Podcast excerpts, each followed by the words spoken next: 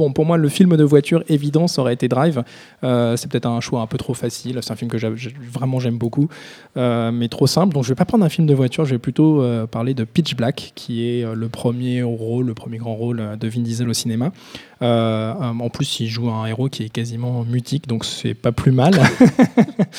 Mais surtout, moi, j'ai beaucoup d'affection à la fois pour ce film et pour Vin Diesel dans ce rôle-là. C'est donc un film qui est sorti au début des années 2000, si je dis pas de bêtises.